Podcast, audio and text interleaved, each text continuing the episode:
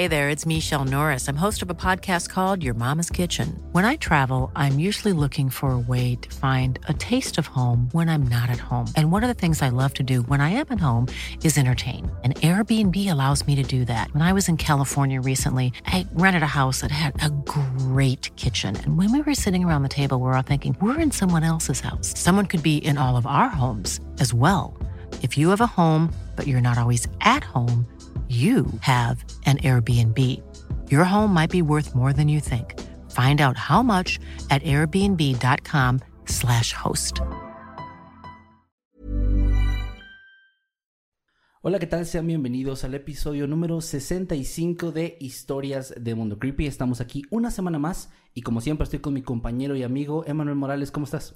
Muy bien, muy bien, Kevin. Muchas gracias. Estoy muy contento porque de hecho en esta semana, en la semana pasada, llegamos al número 58 en el ranking nacional de podcast. Así que pues está bastante chido estar ahí. Estamos subiendo eh, pues bastante rápido, así que agradecemos a la gente que comparte este podcast, que lo, lo comenta con sus amigos, que lo recomienda y todo. Muchísimas gracias. Muchas gracias. De hecho también estaba revisando que llegamos al número 8 en top de podcast de crimen real lo cual también está muy chido. De verdad agradecemos su apoyo bastante. Y como una forma de agradecer, se nos ocurrió una pequeña dinámica que podríamos hacer al inicio de estos episodios.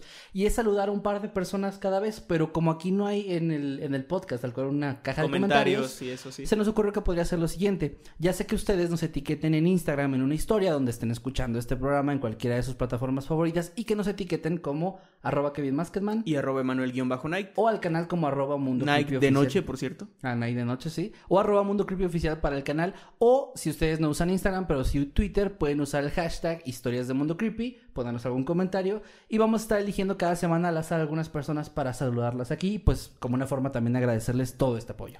Pues muy bien, y hoy tenemos un tema bastante interesante, que son los encuentros con hombres de negro. Esta es una especie de leyenda urbana, mucha gente los conoce por las películas, pero realmente antes de eso, eh, pues ya había cómics y todo al respecto, pero está basado en una especie de leyenda estadounidense principalmente de una supuesta agencia secreta del gobierno, pues que se encarga de ver todo lo que tiene que ver con avistamientos ovnis, con cosas extrañas de otros mundos. O experimentos del experimentos del gobierno, cosas muy, muy secretas. Y pues hay gente que asegura haberse topado con uno o con varios de, de estos agentes. Y pues estas son algunas de, de estas historias, así que ojalá que las disfruten. Ojalá que les guste el episodio, ahí déjenos un comentario en redes sociales para que podamos saludarlos la próxima semana. Y de nuevo, gracias por todo el apoyo. Ojalá que les guste el capítulo.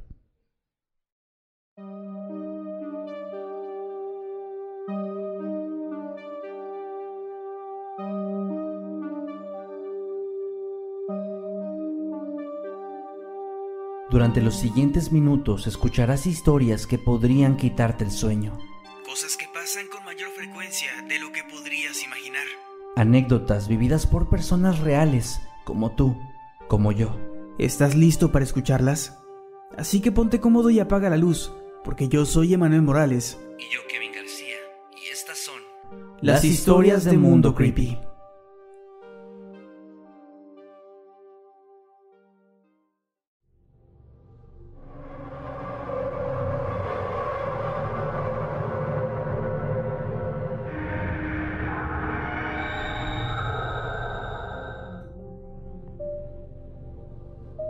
Después de un periodo de tiempo en el que tuve dos avistamientos extraños de objetos en el cielo, los cuales reporté a las autoridades, obviamente sin recibir una respuesta, comencé a notar un cambio en la recepción de mi celular. Era como si hubiera un poco de interferencia, algo casi imperceptible, pero que yo notaba. También noté que mi internet iba un poco más lento de lo normal, y por si fuera poco, también comencé a ver con frecuencia una suburban de color negro que se estacionaba por horas cerca de mi casa sin que nadie saliera o entrara de ella. Todo aquello se detuvo de un momento a otro, después de aproximadamente tres semanas de experimentarlo. Nunca pude ver a los tripulantes del vehículo, pero algunos vecinos con los que hablé al respecto después los describieron como dos hombres de traje negro y de gafas de sol, que solo se quedaban ahí estacionados sin moverse, como si fueran maniquíes. Este último detalle, por supuesto, es algo que no puedo corroborar, pero definitivamente durante todo ese tiempo me sentí como si estuviese siendo observado.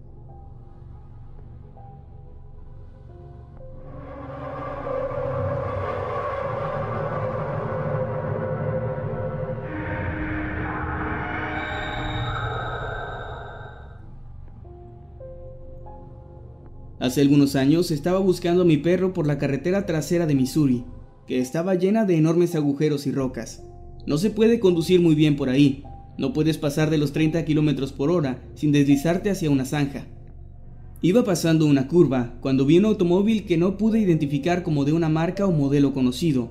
El auto iba muy despacio y venía en mi dirección. En él había un hombre de aspecto asiático, o al menos eso me pareció, pues llevaba gafas de sol. Estaba muy delgado y usaba un traje negro y corbata.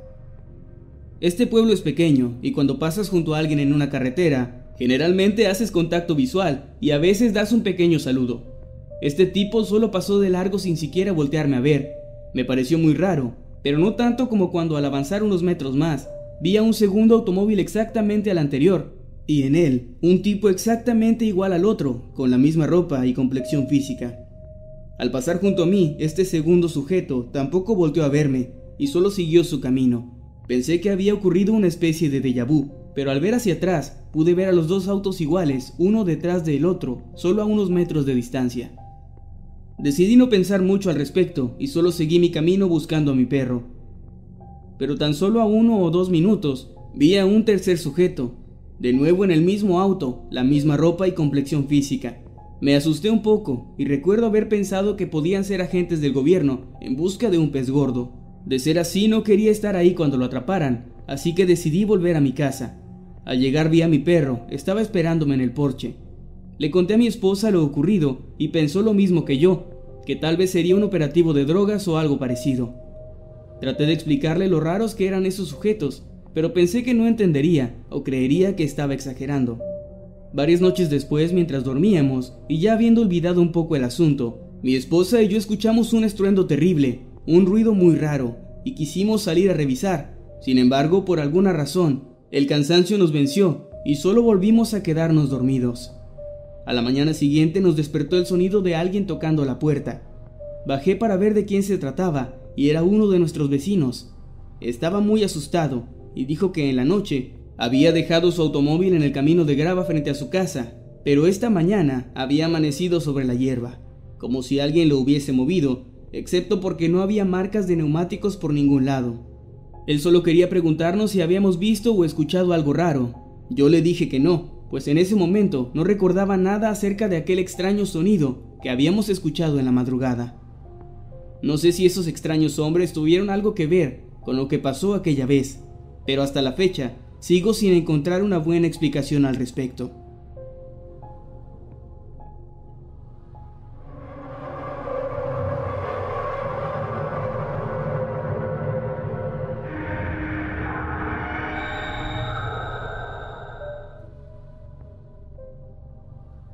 En 1979, yo tenía solo 11 años de edad. Estaba frecuentemente solo en casa, pues mi papá trabajaba todo el día y mi madre siempre estaba fuera. Recuerdo que llegué a casa de la escuela una tarde. Estaba jugando en el patio delantero cuando un vehículo tipo Lincoln de color negro se estacionó cerca de mi casa y de él salieron cuatro hombres. Todos usaban sombreros y trajes de color negro. Eran muy elegantes. Tres de ellos eran de altura idéntica y uno más bajo. Los cuatro cruzaron la calle y comenzaron a caminar hacia mi casa. Así que de inmediato me sentí atemorizado. Fue algo muy intimidante, así que corrí hacia adentro de la casa y llamé a mi papá inmediatamente a su trabajo. Le dije que había cuatro extraños y que no sabía qué hacer. Él me dijo que cerrara la puerta con llave, que bajara al sótano y tomara el revólver que guardaba ahí, que me refugiara y esperara unos diez minutos, que era el tiempo que le tomaba a mi padre llegar desde el trabajo hasta la casa, pues estaba muy cerca de ahí. Hice todo lo que él me dijo. Yo sabía dónde guardaba las municiones y con el arma cargada me refugié tras el televisor. Pude mirar hacia la puerta, recuerdo que pude ver sus siluetas, pero no sus caras claramente. Se asomaron por la ventana y luego, no sé qué ocurrió. Lo siguiente que recuerdo fue escuchar a mi papá entrando por la puerta gritando mi nombre, y yo estaba temblando detrás del televisor y ya no había balas en el revólver. Mi padre no encontró nada raro en la casa y los vecinos no vieron nada. Lo más raro es que el tiempo para mí se esfumó en ese lapso, pues sentí como si solo hubieran pasado unos minutos, desde la llamada hasta la llegada de mi padre a la casa. Aún hoy tengo un sueño recurrente sobre ellos, recuerdo cada detalle de su llegada, los cuatro saliendo del auto, cruzando la calle. Ni siquiera miraron cuando cruzaron la calle, simplemente caminaron en línea recta. Por más que lo intento, no puedo recordar nada más allá de eso. Recuerdo sus figuras en la puerta y luego nada. Es algo que aún hoy me da escalofríos.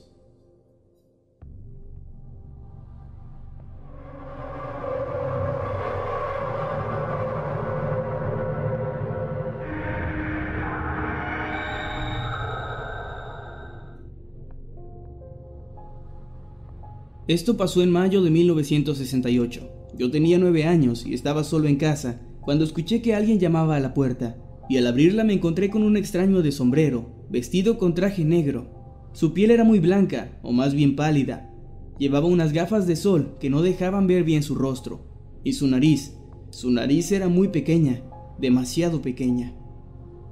El visitante, después de permanecer inexpresivo por lo que me parecieron siglos, finalmente habló. Me preguntó, ¿Tienes seguro? Su voz era muy extraña, como inexpresiva, sin sentimientos. Por su pregunta asumí que era un vendedor, así que le dije que volviera después, cuando mis padres estuvieran en casa. El tipo se quitó el sombrero, estaba completamente calvo. Sin su sombrero, su piel me pareció aún más extraña. Era como si no tuviera ningún tipo de pliegue, lunar o marca. Era lisa como un papel. De nuevo habló. Esta vez me preguntó, ¿Puedo ver un vaso de agua? Me pareció extraña su pregunta, pero le dije que esperara, mientras iba por un poco de agua. Él se acercó más a la puerta y entró a la casa. Caminaba con pasos extraños, como una marioneta. Volví con el vaso de agua desde la cocina y lo encontré de pie junto a la chimenea, mirando fijamente el reloj que estaba en la repisa. Luego tomó el vaso de agua y lo miró. Me di cuenta de que había preguntado si podía ver un vaso de agua, y eso es lo que estaba haciendo. Después de examinarlo de manera minuciosa, me lo devolvió, sin haber bebido ni siquiera un pequeño sorbo. El tipo parecía hipnotizado por el reloj de la repisa, seguía mirándolo fijamente, y se quedó ahí, mirando el reloj por un rato más, y yo no sabía qué hacer o qué decir. Para ser sincero, estaba muerto de miedo. Repentinamente extendió su brazo, y noté que sus dedos eran largos y delgados. Tocó levemente el vidrio del reloj, y salió de la casa sin decir una sola palabra. En cuanto estuvo fuera de la casa, corrí hacia la puerta para cerrarla con candado. Después corrí hacia la ventana para ver a quién visitaba después, pero parecía haberse desvanecido en el aire. Después de ese extraño encuentro, nunca más lo vi, ni a alguien parecido a él. Sin duda fue la cosa más rara que me ha ocurrido. Por cierto, el reloj que tanto había deleitado ese extraño sujeto dejó de funcionar justo después de su visita.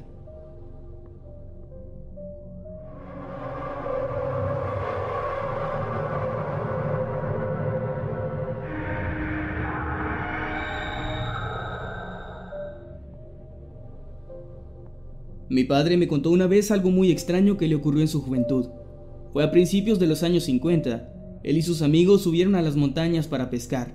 Ellos estaban alrededor del fuego, eran aproximadamente las 11 de la noche, cuando escucharon ruidos raros venir de los arbustos y acto seguido vieron a tres hombres con trajes negros salir de entre los árboles.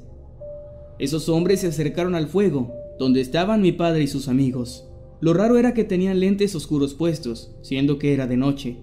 Los tipos tenían largas y pálidas manos, y otra cosa extraña era que al estar en la montaña había piedras y polvo por todas partes, pero esos sujetos tenían los zapatos y la ropa reluciente. Mi padre los describió como tipos altos y pálidos, no de aspecto monstruoso, sino simplemente de aspecto extraño. Parecían humanos, pero humanos raros, y no hablaron en absoluto. Eso tal vez fue lo más raro de todo. Estuvieron ahí por unos 15 minutos frente al fuego, y luego simplemente dieron media vuelta y caminaron de nuevo hacia los árboles. Mi padre y sus amigos se miraron entre sí, Estaban muy extrañados. Había una rara sensación en el ambiente, una incomodidad indescriptible que los hizo irse de ahí de inmediato. Mi padre murió hace más de 10 años y siempre me contaba esta misma historia, con los mismos detalles exactos, sin cambiar nada en absoluto durante décadas. Siempre noté que cuando él contaba esta historia, su mirada cobraba un oscuro semblante.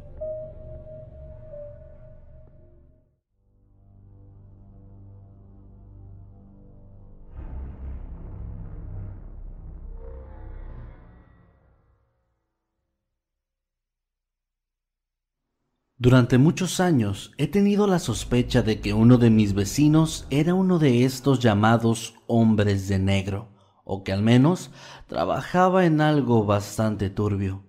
Al inicio, cuando se mudó a la casa de junto acompañado de su familia, todo parecía ir sumamente normal, eran como cualquier otra familia del vecindario. Sin embargo, mi mamá empezó a notar que este hombre solía salir en medio de la noche, pues ella es muy sensible a la hora de dormir y prácticamente cualquier ruido la puede despertar. Según lo que cuenta, en más de una ocasión lo vio salir de su casa portando un traje bastante formal y un maletín negro de tamaño considerable. El vecino se subía a su auto y se marchaba, sin regresar a su hogar, a veces hasta por una semana completa.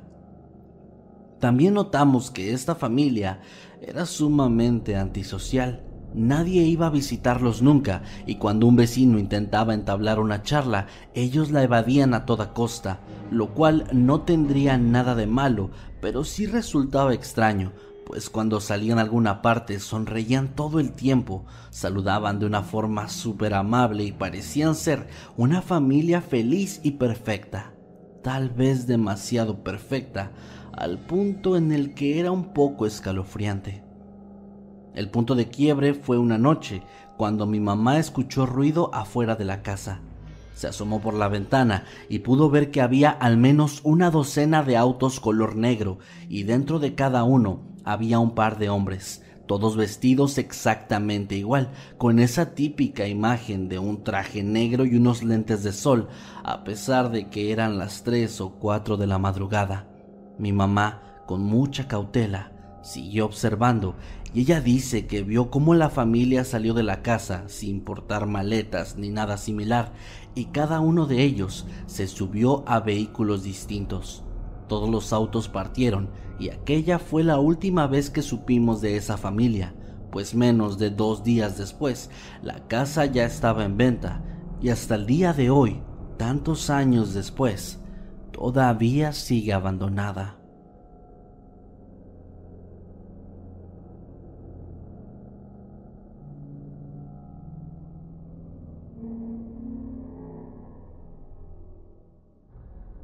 Hace unos años fui a un viaje de campamento con algunos amigos. En nuestra última noche ahí, mientras estábamos mirando las estrellas frente a la fogata, fuimos testigos de un par de luces azules brillantes en el cielo. Estas luces se movían a velocidades asombrosas. No podíamos creer lo que estábamos viendo. Intenté tomar algunas fotografías con mi teléfono, pero las luces se movían tan rápido que no pude obtener ninguna imagen. En nuestro camino de regreso a casa, estábamos hablando sobre lo que acabábamos de ver, cuando noté que un auto negro nos estaba siguiendo por la carretera. Nos siguió por un par de kilómetros hasta que de repente desapareció sin dejar rastro, lo que fue realmente inquietante.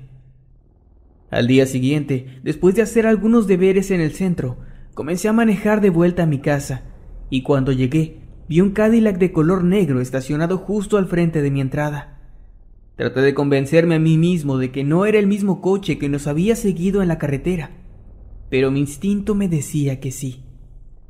Cuando salí de mi auto, dos hombres con trajes y sombreros negros idénticos bajaron del Cadillac y se me acercaron. Dijeron que querían hacerme algunas preguntas sobre lo que había pasado la noche anterior. Les pregunté quiénes eran y si podían mostrarme algún tipo de identificación, ellos afirmaron que trabajaban para una división de la Fuerza Aérea de los Estados Unidos. Su apariencia era algo que solo puedo describir como plástica e inexpresiva. Ambos tenían un tono de piel oliva pálido. Hablaban con voz ronca y monótona. Sus palabras eran muy precisas, sonaban casi sintéticas. Me preguntaron sobre lo que había visto, quién más estaba presente y si había obtenido algún tipo de grabación de lo sucedido. Por supuesto que no respondí con la verdad a la mayoría de sus preguntas, y oculté mucha información sobre lo que vi y con quién estaba. Terminaron su interrogatorio aconsejándome enfáticamente que me abstuviera de hablar con alguien sobre lo que había presenciado. Aunque no me lo dijeron directamente, entendí que me estaban amenazando de alguna manera, pues aseguraron que me estarían vigilando en caso de que decidiera ignorar sus peticiones. Después de ese encuentro tuve una sensación horrible de estar siendo observado durante los próximos días. En los años posteriores a este incidente, solo he tenido un par de avistamientos más de luces en el cielo, pero no he recibido más visitas de estos hombres vestidos de negro. Al menos, no todavía.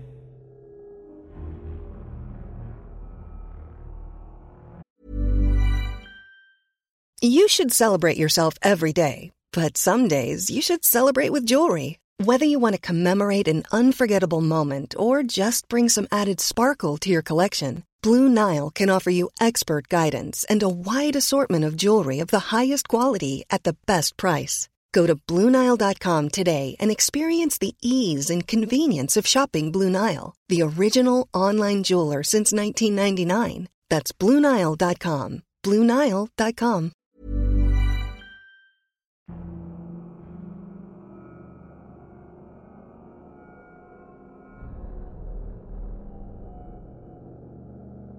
El lugar en donde vivo bien podría ser considerado por muchos como un pueblo grande más que una ciudad pequeña, pues a pesar de que la extensión territorial es grande, en medio de las zonas de viviendas hay muchas partes con terrenos baldíos y caminos de tierra. Durante un tiempo yo trabajé por la noche en una empresa de alimentos y descubrí gracias a un compañero que había una ruta por la cual podía llegar a mi trabajo en menos de 15 minutos, a diferencia del camino largo en el que hacía más o menos media hora. Para lograr esto tenía que cruzar un vecindario que estaba junto al mío y llegar hasta la parte trasera del mismo. Ahí había un canal y un camino casi desierto que finalmente conectaba con otro vecindario y cuando salías de este último finalmente llegabas a una avenida principal que me terminaba llevando a la empresa donde laboré tanto tiempo. Esta se convirtió en mi ruta habitual durante un tiempo, hasta una noche en la que justo después de pasar por el canal, noté que había una serie de autos estacionados, todos ellos bloqueando el camino. Fue algo repentino, tanto que me asustó un poco, pues ninguno de estos vehículos tenía los faros encendidos. Todos estaban ahí, colocados en fila con las luces completamente apagadas. Fue gracias a mis propios faros que pude verlos y logré detenerme a tiempo. Me quedé estacionado por unos segundos, pensando qué tenía que hacer ahora, pues la escena era inquietante sin ninguna duda. No tardé mucho en tomar aquella decisión, pues en el momento en el que de todos estos vehículos salieron un grupo de hombres vestidos de negro con lentes de sol, puse de inmediato la reversa y aceleré tanto como pude sin ver atrás. Tengo todavía la imagen clara en mi cabeza, pues todos ellos abrieron las puertas y salieron de los autos al mismo tiempo, como si se tratara de robots o algo similar. Fue espantoso, y todavía recordar esto hace que se me erice la piel. Logré salir de ahí y en todo el camino de vuelta a casa, el cual por cierto alargué demasiado intencionalmente para evitar que supieran dónde vivo, no pude ver a nadie siguiéndome. A pesar de mi paranoia en los próximos días, nada más ocurrió. Aunque, eso sí, no he vuelto a cruzar por ese atajo nunca más.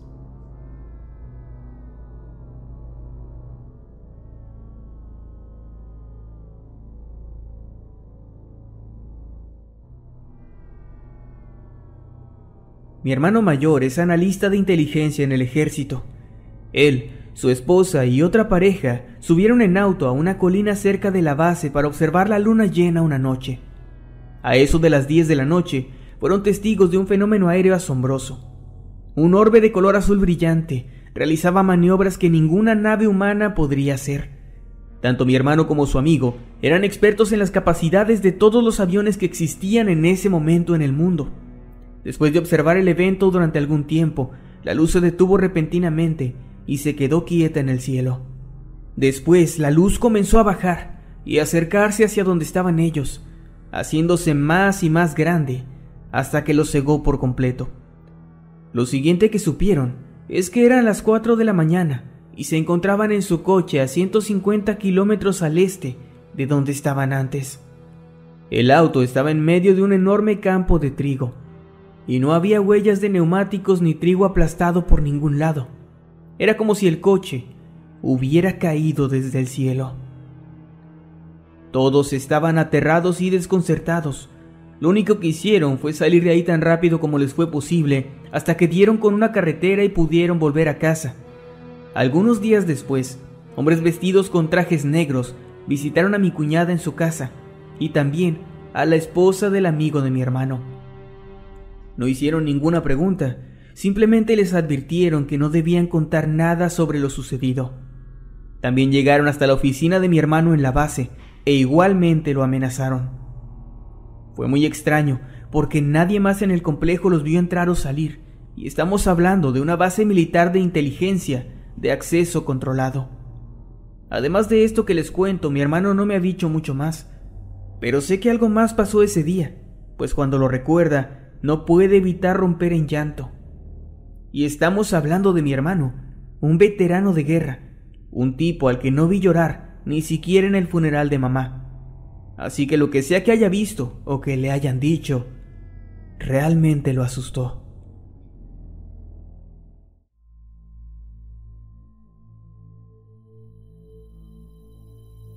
Llevo cerca de tres años viviendo a las afueras de una ciudad bastante poblada, a la que llegué por motivos de trabajo, cuando estaba prácticamente recién graduada de la universidad. Al estar sola y sin conocer a nadie, decidí adoptar el hábito de hacer ejercicio, por lo que comencé a salir a correr durante todas las mañanas antes de ir al trabajo, aprovechando que la zona donde vivo se encuentra bastante cerca de un cerro donde gran cantidad de gente se dedica a hacer lo mismo. Mis rutinas rápidamente se convirtieron en casi un ritual. Todas las mañanas me despertaba, preparaba todo y me iba con suficiente tiempo a correr para poder regresar a casa e irme a mi trabajo. Estas rutinas me ayudaron a ir conociendo poco a poco a las demás personas de la zona y a conocer muy bien el lugar. Durante todo este tiempo mis caminatas transcurrieron de forma bastante tranquila, hasta hace dos o tres meses. Lo que me pasó lo recuerdo muy bien y aunque me han dicho que tal vez solo tuve una especie de alucinación, estoy segura de que aquello realmente pasó. Recuerdo que me encontraba dando la última de las vueltas antes de regresar a mi casa. Serían alrededor de las 6.30 de la mañana. De pronto algo llamó mi atención. Unos metros más adelante había un pequeño edificio de algunos ocho pisos, con varias ventanas y un estacionamiento que lo rodeaba, el cual estaba repleto de autos, todos del mismo modelo y color. Aquel sitio parecía ser un conjunto de oficinas, pues a través de los cristales de las ventanas se podía observar a personas que iban y venían, todas portando un traje completamente negro, con una corbata del mismo color y una camisa blanca, como si fuera una especie de uniforme. Sí, sé que hasta este punto nada parecía raro, sin embargo, y como ya mencioné antes, yo recorrí esa zona diariamente y puedo asegurar que el día anterior no había absolutamente nada en ese lugar y era imposible que en 24 horas una obra de ese tamaño fuera levantada. Aquello me pareció sumamente extraño y hasta cierto punto inquietante. Traté de tomar una fotografía del sitio, pero mi teléfono estaba completamente muerto, así que continué mi camino con bastantes preguntas y también inquietudes en mi mente. Me enfoqué tanto en aquel edificio que no caí en cuenta hasta que estuve en mi departamento del hecho de que en todo mi trayecto frente a las oficinas no me topé a una sola persona, aun cuando esa zona es de las más ocupadas por los corredores. Al día siguiente me dispuse a tomar una foto del edificio, así que llevé mi celular completamente cargado, pero al llegar al tramo donde había visto aquella construcción, me topé con una extensión de terreno ocupada por nada más que hierba y una especie de montículo de piedras justo al centro de donde estaban las oficinas. Si bien aquello no me asustó en ese momento, sí me dejó bastante preocupada durante los últimos meses, pues he comenzado a toparme historias que hablan de los supuestos hombres de negro en todo tipo de lugares. No sé si ese fue un encuentro que tuve con ellos por error o si ya estaba preparado para mí, pero ahora escucho de ellos en todos lados y eso sí me aterra.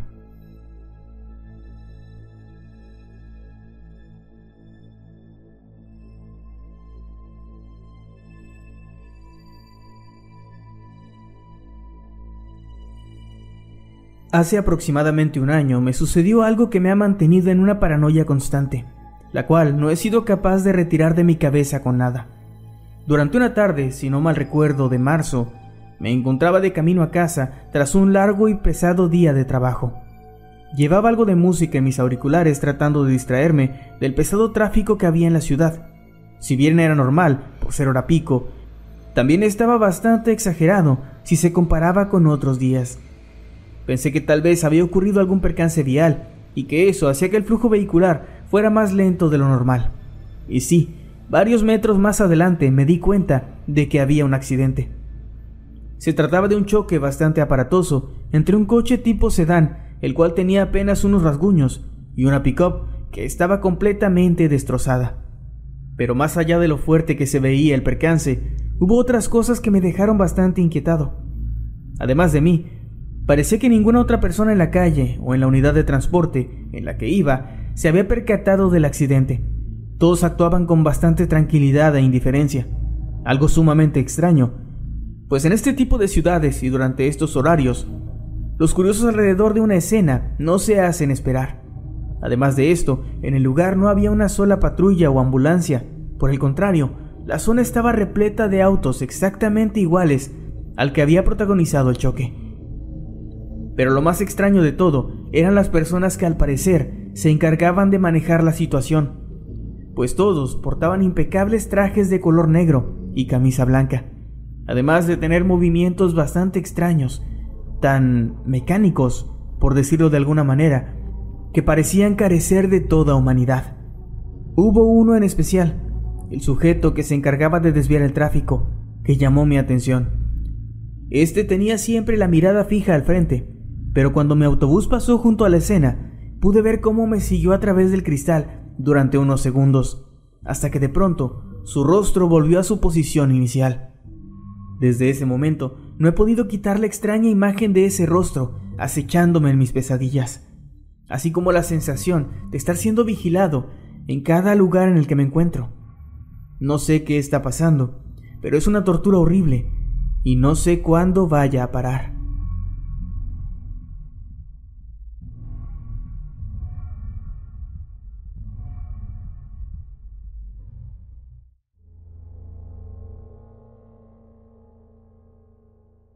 Esta historia la conocí gracias a mi abuelo, quien me la contó gran cantidad de veces antes de que falleciera en el año 2020. Él aseguraba que durante su adolescencia cuando tenía aproximadamente 13 o 14 años, estuvo viviendo en un barrio bastante popular a las afueras del pueblo donde había nacido. En ese lugar se hizo mejor amigo de un chico de su edad que vivía en la casa de al lado. A ambos les gustaba mucho andar en bicicleta, iban a todos lados juntos y pasaban tiempo jugando en la orilla del río del pueblo. Además, el hecho de que compartieran grupo en la escuela contribuyó bastante a fortalecer su amistad. Un día, cuando el amigo de mi abuelo estaba cumpliendo años, Recibió de sus padres un par de walkie-talkies como regalo para que jugara con mi abuelo a los policías y ladrones. El chico, muy emocionado, llegó corriendo a casa de mi abuelo a mostrárselos, y es que justamente policías y ladrones era su juego favorito. Ese mismo día, durante la tarde, los dos salieron a jugar al río como de costumbre, pero esta vez se llevaban los radios. Fue bastante divertido, y a partir de ahí, ese juego se convirtió en parte de su día a día, volviéndose casi en una rutina obligada. Así pasaron alrededor de dos meses, hasta que una tarde, mientras ambos jugaban a la orilla del río, hablándose a través de una frecuencia vacía que habían encontrado, comenzaron a escuchar dos voces de adulto, una femenina y una masculina. Estos parecían mantener una conversación bastante extraña, pues solamente decían palabras al parecer aleatorias y sin relación alguna, pero que aparentemente para ellos tenía sentido, pues daba la impresión de que se contestaban el uno al otro. Mi abuelo y su amigo estuvieron escuchándolos atentos durante al menos tres minutos, hasta que la mujer se detuvo y dijo, Espera, nos están escuchando. En ese momento los chicos apagaron los radios y se fueron corriendo hasta sus casas, bastante inquietos y perturbados por lo que acababan de escuchar. Sin embargo, el comienzo de lo peor vendría más tarde, durante la noche. Cuando mi abuelo estaba por irse a dormir, escuchó llegar a un auto a la casa de su vecino. Movido por la curiosidad, se asomó por la ventana y pudo ver un auto bastante nuevo para aquella época, del cual descendieron un hombre y una mujer, vestidos con impecables trajes negros que tras tocar una sola vez la puerta, fueron recibidos por el padre de su amigo, quien los invitó a entrar. Aquello le pareció bastante sospechoso a mi abuelo, y aunque trató de convencerse de que eran familiares lejanos o algo similar, la inquietud no lo dejó dormir esa noche, pensando que tal vez había alguna relación entre esos sujetos y las voces en la radio. Al día siguiente, apenas habiendo amanecido, mi abuelo fue a buscar a su amigo para ver qué había sucedido, pero tras estar hablando en la puerta durante más de media hora, no recibió respuesta alguna del interior. Y así pasó alrededor de una semana sumamente extraña, en la que la casa de su vecino se encontraba en total silencio durante el día, pero con bastante ruido y actividad durante las noches. Al pasar estos días por fin pudo ver a su amigo y hablar con él, aunque aquello no le estaba gustando, pues el chico ya no parecía ser el mismo. Su voz era diferente, sus expresiones e incluso su forma de caminar se habían vuelto demasiado meticulosas. Lo más extraño fue que el niño ya no volvió a ir al río ni a utilizar sus radios. Inclusive cuando mi abuelo le preguntaba al respecto, él simplemente se daba la media vuelta sin decir nada y se iba a su casa. Aquello poco a poco fue mermando su amistad hasta que simplemente dejaron de hablarse. Un día, la familia de mi abuelo se mudó de aquel lugar y no volvió a saber nada de su viejo amigo, aunque hasta su último momento de vida todavía lo recordaba con mucho cariño.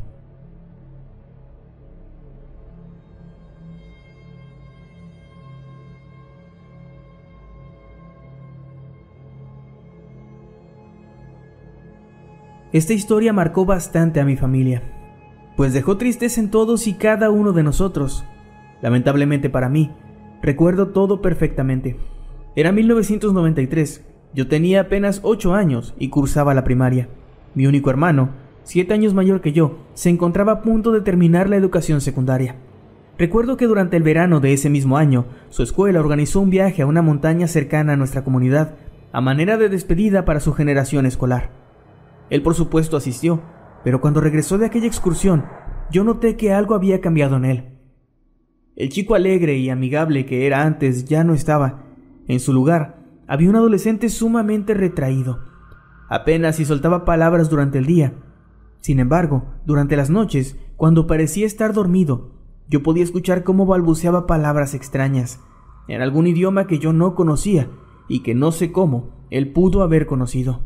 Inclusive durante algunas de estas noches se llegó a despertar gritando aterrado, asegurando que había luces brillantes flotando fuera de la casa y que de cierta forma éstas le hablaban, tratando de hacer que saliera de nuestro hogar y se fuera con ellas.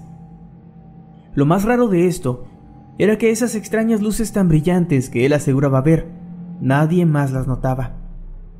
Estos episodios y su extraño comportamiento duraron los siguientes meses y lamentablemente cesaron de una forma que nadie hubiera querido.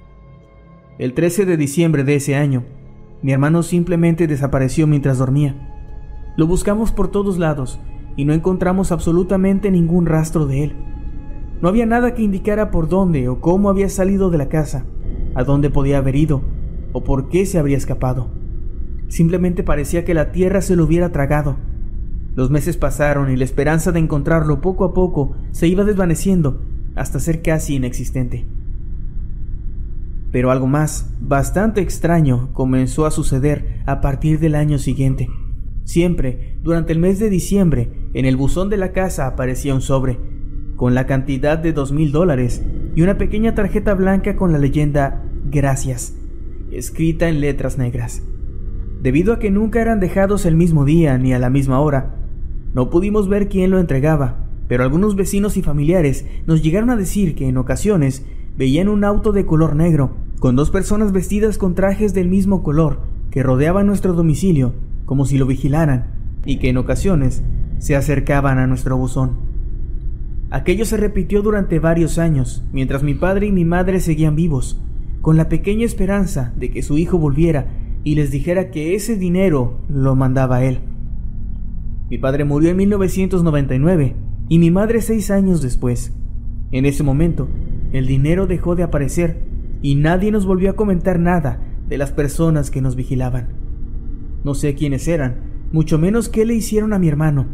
Lo que sí sé es que los odio Los odio con todas mis fuerzas.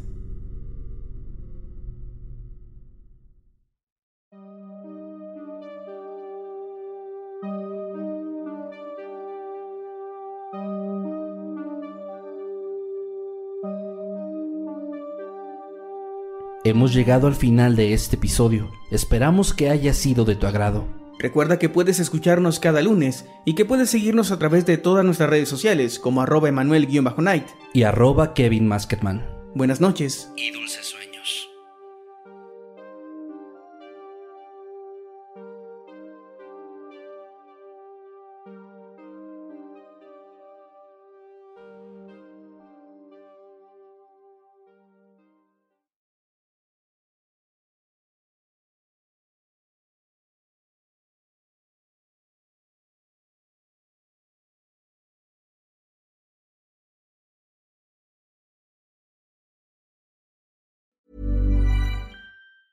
If you thought the only way to get a more defined jawline with natural looking results was through surgery, think again. Juvederm Volux XC is a non surgical injectable gel filler that improves moderate to severe loss of jawline definition and can help you achieve natural looking results with little downtime. Even better, this improved definition lasts up to one year with optimal treatment. No maintenance required. Improve jawline definition for a smooth, sculpted look with Juvederm Volux XC. For important safety information and to find a licensed specialist, visit juvederm.com. That's J U V E D E R M.com. Not for people with severe allergic reactions, allergies to lidocaine, or the proteins used in Juvederm. Common side effects include injection site redness, swelling, pain, tenderness, firmness, lumps, bumps, bruising, discoloration, or itching. There's a risk of unintentional injection into a blood vessel, which can cause vision abnormalities, blindness, stroke, temporary scabs, or scarring. Talk to a licensed specialist to find out if it's right for you.